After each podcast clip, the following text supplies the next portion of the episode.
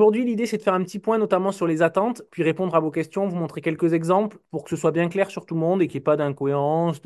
Vous avez compris que la lisibilité, c'est quelque chose qui me tient quand même à cœur. Et euh, je voulais vous rappeler donc les éléments que j'attendais.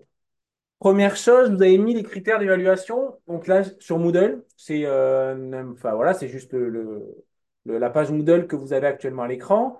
J'avais donc mis un dépôt avant le 6 mars. Le dépôt se fait sur Moodle directement. Donc, vous avez une zone de dépôt. Vous déposez un fichier. Vous faites bien attention à écrire tous vos noms. Moi, là où je voulais insister, c'est en fait, ce que je vais noter, c'est principalement la cohérence. La cohérence et la pertinence. Qu'est-ce que ça veut dire? La première chose, la cohérence. Vous avez une pathologie. Cette pathologie, vous la décrivez dans la première partie. Donc, c'est quelque chose d'assez rapide. N'hésitez pas à mettre une référence, à mettre quelque chose qui vous permette de bien catégoriser, en fait qu'on comprenne bien quelles sont les, contre-indications de cette pathologie, quels sont les éléments. En fait, c'est ces deux premières pages pour moi qui sont un peu la continuité par rapport à votre pathologie, où vous devez donc décrire la pathologie. Donc, je vous montre un exemple en même temps. Désolé, j'étais en train de prendre quelques. Donc, j'ai pris quelques dossiers. Souvent, la description de la pathologie, elle est plutôt bonne. Donc ici, voilà, sur des maladies neurodégénératives, euh, au début, ils ont un peu dézoomé. Ils disent voilà ce que sont les maladies dégénératives. Puis ils travaillent sur la maladie de Charcot. Donc ils décrivent avec des éléments un petit peu à quel point c'est spécifique cette maladie. Donc ils ont mis quelques références et pas des références scientifiques. Donc pour moi, ça comptera comme il y a des références, mais elles ne sont pas scientifiques. Donc ça veut dire à peu près 0,5 sur 1. Et après, à partir de ça, donc c'est peut-être pas le meilleur dossier. J'en ai regardé quelques-uns tout à l'heure. Si on prend des dossiers, donc là j'ai pris des dossiers un peu au hasard, mais celui-là, je crois qu'il est pas mal du tout. Euh, donc, présentation de la déficience. Voilà. Présentation notamment des contre-indications dans l'activité qui viennent après. Symptômes généraux, problèmes liés. Donc, on voit que c'est assez visuel, c'est assez agréable à lire. On se rend compte des comportements typiques, les ressources et ce qu'ils vont vouloir travailler, enfin, ce qu'ils peuvent travailler de manière générale avec ce type de public. Puis derrière, ils font un choix dans l'activité badminton. Et ici, voilà ce que l'on va viser au cours de nos séances. Donc, nos séances, on va viser surtout à travailler l'habileté. Donc, ils commencent à faire un choix parmi tous les éléments qu'ils ont ciblés qui pourraient travailler sur cette pathologie. Ils ciblent, et donc il y a les contre-indications, ils ciblent ce sur quoi ils veulent travailler. Quand ils travaillent sur quelque chose, ils décrivent bien comment ils vont s'y prendre pour travailler là-dessus. Donc, il y a des problèmes fondamentaux dans l'activité badminton. Et c'est comme ça qu'ils vont travailler la notion d'habileté, notamment pour, dans l'objectif de défendre son camp et d'attaquer le camp adverse. Donc, ils vont surtout travailler sur de la technique de défense et de la technique d'attaque et un petit peu, on verra sur de la tactique, mais en fait, la tactique, on verra que c'est secondaire. Ils décrivent au niveau des ressources, donc ça, ils sont basés sur le cours. En termes de ressources, euh, qu'est-ce qui fait que ce, groupe de pratiquants est en difficulté au niveau affectif, au niveau énergétique, au niveau biomécanique, informationnel, cognitif? Donc, c'est vraiment le cours. Ça, voilà, on reprend par rapport aux différentes ressources que l'on retrouve. Donc, il y a un contenu spécifiquement là-dessus. Et à partir de là, ils proposent. Donc là, ils avaient fait six séances. Moi, j'en demande trois.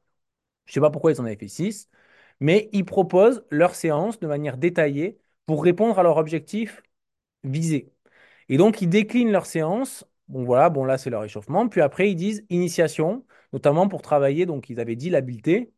Et donc, ils démarrent avec des exercices qui répondent au travail de l'habileté. Et moi, c'est vraiment la cohérence, c'est ça. Est-ce que j'ai visé un objectif? J'ai identifié que c'était important d'abord. Puis je vise cet objectif, je fais un choix. Et ensuite, je le travaille vraiment. La cohérence, c'est ça. C'est est-ce que tout du long, bah, je vois un fil rouge et je me dis, ah bah ouais, c'est hyper cohérent. Ils ont dit que c'était important, ils travaillent là-dessus et ils, le mettent en place. Vas-y. Vous pouvez avoir un objectif par séance ou un objectif que vous déclinez sur les trois séances. Moi, les deux me vont. Il faut juste que ce soit des objectifs prioritaires si vous faites votre séance là-dessus. Ce qui serait bien, c'est de dire là, par exemple, tu vois, c'est un peu manquant. Elle dit six séances type, ma première séance servira à travailler l'habileté technique, par exemple, en lien avec la pathologie. Donc comme ça, on arrive bien à voir quel est l'objectif de sa séance. Objectif, but. Donc moi, là, je trouve ça intéressant. Je vais aller juste à l'exercice. Par contre, pertinence, c'est est-ce que je me rends compte que ça fait évoluer mon, pratiquant? Là, on voit son exercice, le service de revers. Ben là, sur les points, donc si je reprends au niveau de la cohérence, c'est très bien. Élément directeur envisagé, faire un choix, ça c'est très bien. Par contre, présentation des trois séances, 1h30. Donc là, j'ai mis un échauffement, deux situations d'apprentissage, un bilan par séance. Ça, c'est sur six points. Ici, sur ces six points-là, ce groupe-là, ils vont pas avoir un max, ils vont avoir un nombre de points assez limité, peut-être un, parce que quand je vois la pertinence de ce qu'ils proposent, ici on voit la séance, ils en ont fait six, il y a beaucoup de séances, mais en fait, je préférais qu'il y en ait trois qui soient de qualité. Là, il n'y a pas de but, il n'y a pas d'objectif, il n'y a pas de critères de réalisation, il n'y a pas de critères de réussite, il n'y a pas de contenu. On ne voit pas ce que le public, concrètement, ici, ils sont censés apprendre des habiletés, ils sont censés apprendre la manipulation de raquettes. Ben, on ne voit pas du tout comment ils l'apprennent. Vous voyez ce que je veux dire? C'est pour ça que je vous ai donné un cadre. Donc là, je me remets sur mon PowerPoint. Je vous ai donné ce cadre-là. Ce cadre-là, je trouve qu'en fait, donc je vais vous montrer après une autre proposition d'un groupe qui ont fait l'inverse, qui sont peut-être moins bons sur la cohérence, mais qui sont meilleurs sur l'aspect de la pertinence. Donc là, vous avez à l'écran la proposition que j'ai mis de cadre. Il y a votre objectif, donc ce que le professeur n'a pas vise dans la situation, vise comme apprentissage. C'est sur Moodle. hein. Il y a le but, ce que le pratiquant doit faire. Donc souvent, il doit gagner le match ou il doit apprendre à faire un parcours sans faire tomber le volant. Il doit... Donc c'est des éléments très concrets. Le dispositif, dessinez-le.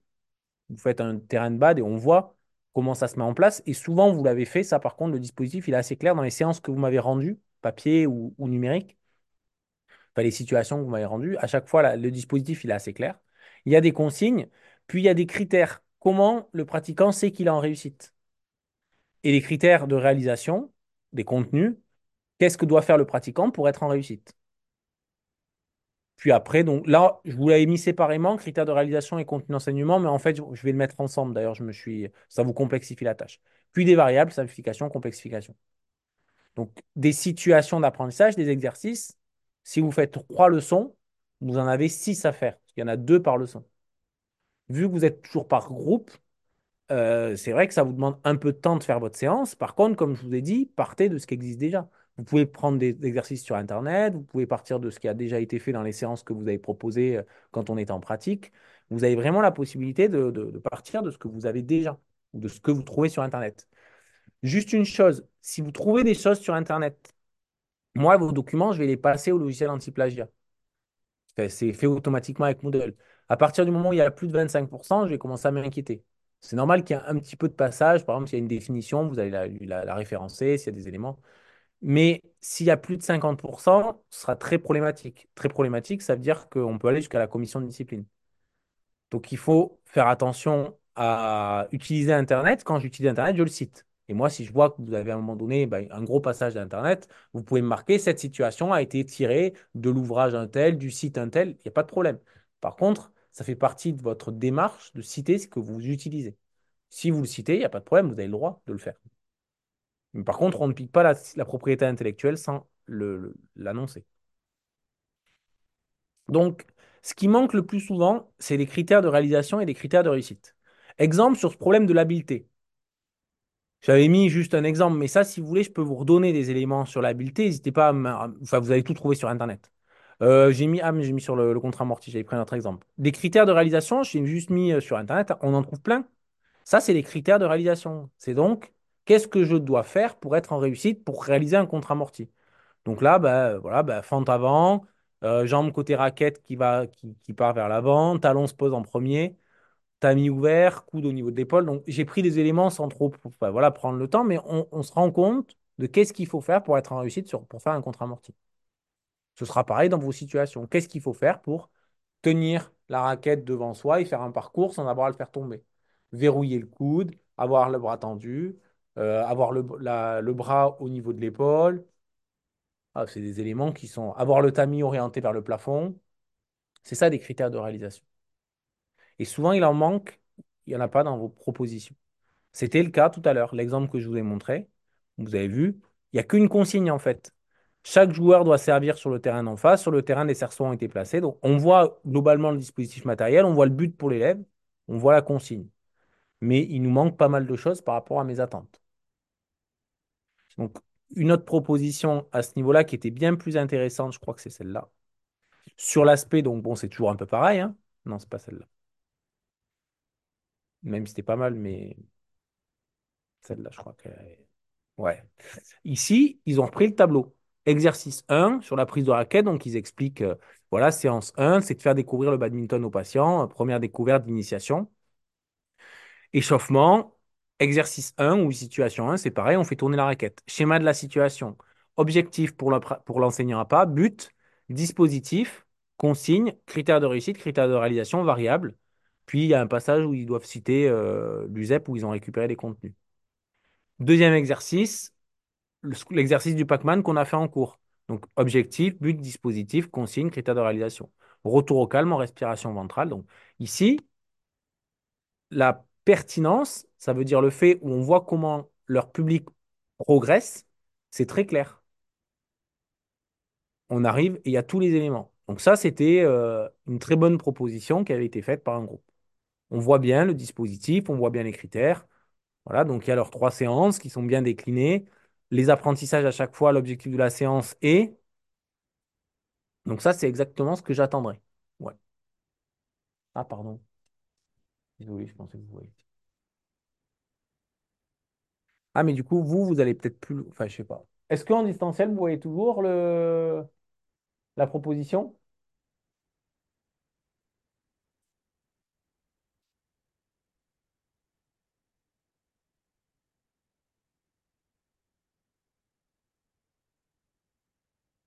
Ah, en distanciel, vous voyez toujours le... Le... fichier PDF? Donc, pour vous, en tout cas, le temps qu'ils répondent, vous voyez globalement, à chaque fois, c'est hyper clair. Donc, c'est structuré. Début de la séance, quel est le thème de la leçon? Échauffement, qu'est-ce qu'ils mettent en place? Première situation, on voit le, le type de situation, on voit l'objectif de la situation pour l'enseignant à pas, on voit le, le but pour le pratiquant à pas, on voit le dispositif, comment il s'y prend. En fait, on se dit, il est capable, avec ça, d'arriver sur le terrain, il est prêt pour faire son cours d'appât euh, avec le public qu'il a identifié au préalable, où il nous a bien montré quels étaient les éléments directeurs qui visaient, les apprentissages visés, quelles étaient les caractéristiques pour son public, et ainsi de suite. Donc, c'est vraiment, je crois que celui-là, c'était le meilleur travail que, que j'avais identifié. Enfin, un des meilleurs parce qu'il y en a quelques-uns. Ah, merci, pardon, je ne voyais pas vos réponses. Vous voyez, donc c'était vraiment. Donc là, bah, c'était sur. euh, la... Ils ont bien décrit. Derrière, ils, montrent les caractéristiques. C'est vraiment, on va dire, un exemple un peu type. Les éléments directeurs, et puis les séances avec les attentes, globalement, pour chaque séance. Il y a alors trois séances qui sont très bien déclinées. Ils en ont fait euh, peut-être un peu plus, mais c'est pas attendu d'en avoir plus, hein, sincèrement. hein. Ça vous rajoute du travail. Moi aussi pour la correction, j'évaluerai, dans tous les cas, bah, j'en évaluerai trois, quoi. La justice par rapport à tous. J'en demande trois, j'en évalue trois. Et après, à la fin, une fois qu'ils ont fini, ils font une petite conclusion sur ce que les gamins ont appris, enfin les pratiquants ont appris. Donc ça, c'est un exemple. Après, moi, j'ai des situations, si vous voulez, je peux revenir là-dessus. Je peux répondre à vos questions, je peux revenir sur les critères d'évaluation que je vais vous afficher. Mais je voulais surtout être bien clair sur les attentes. Donc, vous voyez, là, eux, bon, introduction sur la catégorie de la déficience avec une référence si possible, puisque j'attends une référence à un moment donné, autant la mettre dès le début. Expliquer la pathologie, puis après dire quelles sont les contre-indications, quelles sont donc les spécificités de cette pathologie dans l'activité badminton. Euh, donc là, c'est la connaissance de la pathologie appliquée à l'activité. Les éléments que vous voulez leur faire apprendre, ça doit être cohérent par rapport à ce que vous avez ciblé en, en amont, par rapport aux priorités à travailler pour ce public-là. Mais vous, vous faites un choix sur ce que vous voulez travailler en priorité, selon si c'est le début de la, tout début de vos, cours avec ce groupe-là? Est-ce que ça fait un moment que vous les voyez? Est-ce qu'ils ont déjà fait du badminton l'année dernière avec quelqu'un d'autre? Est-ce qu'ils sont habitués à faire de l'activité physique? Est-ce que c'est des anciens au niveau? Est-ce que c'est des publics complètement sédentaires? Enfin là, ça va dépendre de vous. Parce que ça peut être des enfants diabète, ça peut être des, adultes euh, ou des personnes âgées avec diabète. C'est pour ça que la pathologie, c'est pas tout. Il faut décrire un petit peu euh, qui vous avez face à vous. Ensuite, vos trois séances, vous les déclinez. Une petite conclusion, puis après, si vous avez utilisé quelques références, vous les mettez à la fin pour conserver. Donc moi, ce qui vaut le plus de points, c'est la pertinence. C'est donc ça, est-ce que vous faites progresser votre public sur 6 points, puis la cohérence sur 8 points? Donc la cohérence, vous avez compris. Cohérence d'ensemble, le fil rouge, ce qu'il est continu. C'est vraiment là-dessus que je vous ai évalue. Si vous avez ça, cohérence, pertinence, vous avez déjà 15 sur 20, quoi. Et le reste, après, c'est euh, normalement, c'est pas trop compliqué. hein. Le plus dur, c'est pertinence, cohérence. Il y en a qui sont parfois pas cohérents ou parfois qui sont pas pertinents.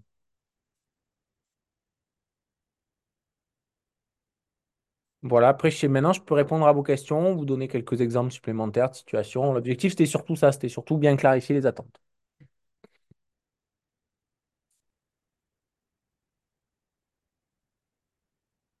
Est-ce que vous avez des questions, vous, euh, en ligne? Vous pouvez les rédiger si vous voulez, j'ai repris la discussion que j'avais perdue entre-temps.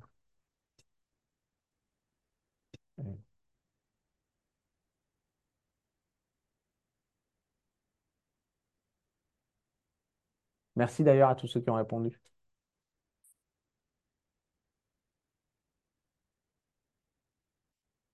Bah après, moi, je vous avais mis. De toute façon, si vous avez des questions, je suis disponible par mail.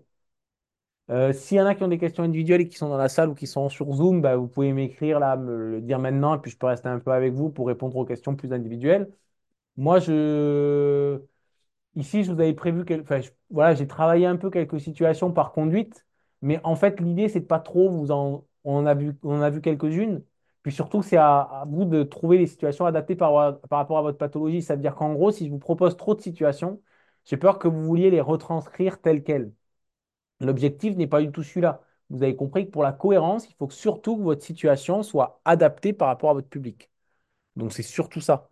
Des situations, vous allez en trouver. Donc là, bon, je vous avais mis des éléments, euh, ça on s'en fiche, c'est voilà ce que je pourrais travailler. Voilà, situation, ce qu'on retrouve le plus souvent, situation de routine. Donc, euh, j'ai essayé de reprendre à chaque fois les éléments. Donc, ici, avec une zone interdite, on interdit la zone avant et la zone de enfin, mi-cours. On joue donc dans l'espace. C'est une situation qui a été publiée, euh, si vous voulez la retrouver, par Gomez en 2003 dans son petit bouquin. euh, c'est un bouquin qui décrit l'activité badminton du débutant à l'expert avec des situations d'apprentissage. Et l'objectif, c'est d'essayer de travailler sur des volants longs avec de la hauteur. Donc, on- elle- après, elle met un surfilet. Donc, on met un second filet qui est plus haut. Nous, on n'a pas mis parce que c'était compliqué de l'amener à Châtelet. Mais euh, voilà, on met un second filet plus en hauteur pour mettre de la hauteur du volant, pour changer la prise d'info. De toute façon, après les situations, vous allez en trouver plein sur Internet. Pas besoin d'aller. euh, je ne vais pas vous faire euh, montrer dix mille situations, mais, Et puis, je crois que je vous en avais mis aussi sur Moodle. Si vous allez sur Moodle, vous risquez de retrouver quelques situations d'apprentissage dans un cours que j'ai fait. De toute façon, si vous avez besoin et que vous n'en sortez pas, je sais plus où je l'ai mis. euh, donc là, c'est l'endroit où vous déposez vos contenus, donc quelques règlements, les déplacements. Donc là, c'est plutôt une connaissance générale de l'activité. Après, les différentes approches scientifiques, vous, ce qui vous intéresse, c'est surtout les approches physiologiques, je pense. Donc après, euh, l'approche physio. Je pense après, le- les ressources, c'est pour construire votre page sur les ressources, mieux comprendre comment construire votre proposition. Et là, articuler, donc ça, c'est la cohérence. euh, tactique et stratégie, les construire des situations d'apprentissage. Et là, je pense que je vous ai mis quelques éléments sur, euh, sur des situations d'apprentissage par rapport à des publics ou par rapport à la, au type de pathologie qu'on peut retrouver. Le, comment ça se passe au niveau des catégories? Vous pouvez d'ailleurs le décrire. hein. Quand vous décrivez votre population, cette population, dans si euh, cette population jouait au badminton euh, dans le mouvement euh, handicap, alors il se retrouverait avec la catégorie en fonction de la catégorie dans laquelle vous vous trouvez. Ça peut être possible de, de classifier votre population. Pourquoi pas, c'est toujours intéressant de le savoir. Mais voilà. Je vous écoute en ligne s'il y a des questions.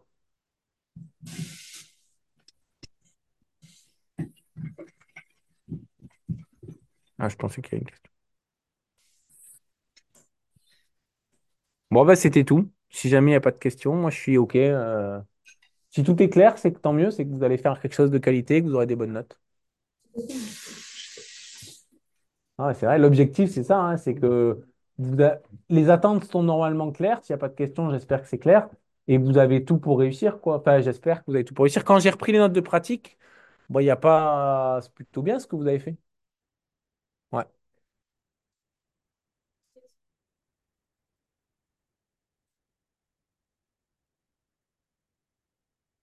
Il faudrait que je regarde. Je les ai pas toutes encore analysées.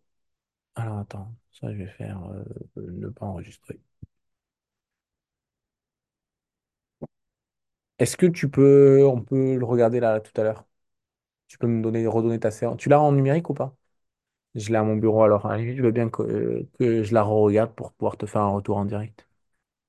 C'est plus facile. Attends. Ouais, complètement. Ah oui, alors ça, je ne l'ai pas dit, vous êtes dans les situations idéales. Vous avez tout le matériel dont vous souhaitez disposer. Vous avez vraiment, vous êtes dans le meilleur centre de réadaptation, euh, le meilleur euh, institut de votre vie. Vous avez toutes les meilleures infrastructures, le plus de personnel que vous souhaitez, le plus de matériel que vous pouvez envisager. Vous êtes vraiment dans une condition où euh, vous pouvez faire voler vos athlètes si vous avez envie. vous pouvez les faire. Vous faites ce que vous voulez. Je, je, je note pas l'opérationnalité. Ça veut dire, je note pas si ça me paraît, si vous les mettez sur un, je sais même plus comment ça s'appelle, là, les plateformes qui les font voler, pour qu'ils puissent se déplacer parce qu'ils sont pas en capacité. Pourquoi pas si vous voulez avoir des fauteuils roulants de dernière génération. Vraiment, donc si vous voulez les mettre en piscine, aucun problème. Vous pouvez euh, rajouter un volant qui flotte, un volant, un filet qui flotte ou pas, enfin voilà, ce que vous voulez. Laissez votre imagination. euh, Mais faites, s'il vous plaît, quelques schémas. C'est vachement plus clair pour les dispositifs parce que je ne suis pas dans votre tête. Et moi, quand j'ai, franchement, un dossier comme ça, où il y a des petits schémas, la situation du dispositif, je le comprends très vite et je vois très vite la logique par rapport à la population.